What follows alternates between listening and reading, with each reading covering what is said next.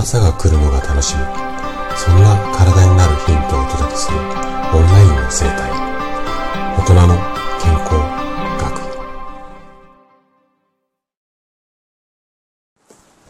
おはようございます。高田です。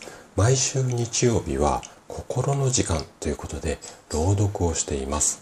でえっ、ー、と今回朗読するのがねちょっとというかえっ、ー、とかなりこう恥ずかしいんですが私自身が作った、まあ、自作の詩になります。でね、これまで、まあ、毎週日曜日、こう、朗読の時間ということで、えっ、ー、と、50回以上、あの、いろんな方の作品を朗読させていただいて、本当にね、もう素敵な作品ばっかりで、心が温かくなるというか、こう、私の胸にスーッというふうに、こう、言葉がね、落ちてくるっていうかね、あの、染み込んでくる。そんな素敵な思いをたくさんしてきました。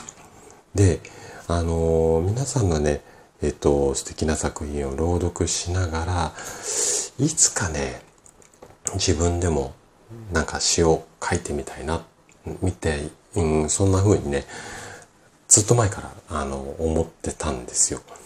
で、実は、何度か、ここだけの話、自作にチャレンジしたんですが、ちょっとね、やっぱりうまくいかなくって、すべてボツにしていたんですね。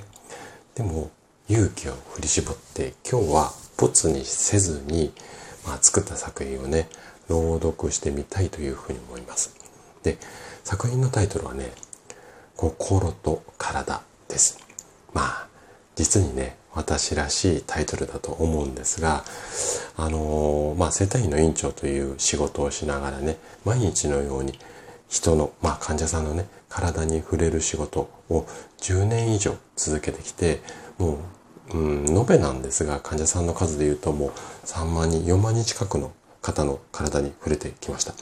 で、皆さんの体を通して聞こえてきたメッセージをまあ、私なりの言葉に変えて作一つの作品に綴ってみました。ちょっとねちょっとっていうかかなり恥ずかしい思いが強いんですが頑張ってねちょっと気持ちを込めて朗読していきたいというふうに思います。それではお聴きください。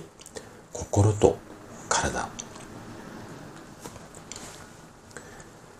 見えない糸でふんわりとつながる心と体。長い長い日々を頑張り続けてきた証がこっそりと揺れている。心がぽつりとため息をつけば体もふわっと深い息を吸う。心は体の鏡体は心の歌。思いや感情。生きた証がそっとささやく声。その声に耳を傾け。自分との優しい対話を始めると。新しい力がほんわかと湧いてくる。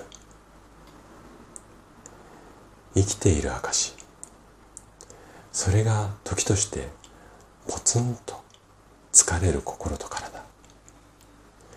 でもゆっくりと耐えてみると新しい希望の目がちらりと見えてくる。心と体が一つになるその瞬間。人生の意味がふっと笑顔を見せる。心に思いを揺らし体に経験を刻み込み疲れた自分自身とゆっくりと向き合う。そのままの自分を優しく包み込み感謝の気持ちを込めて心と体その両方をくり休めてあげよう。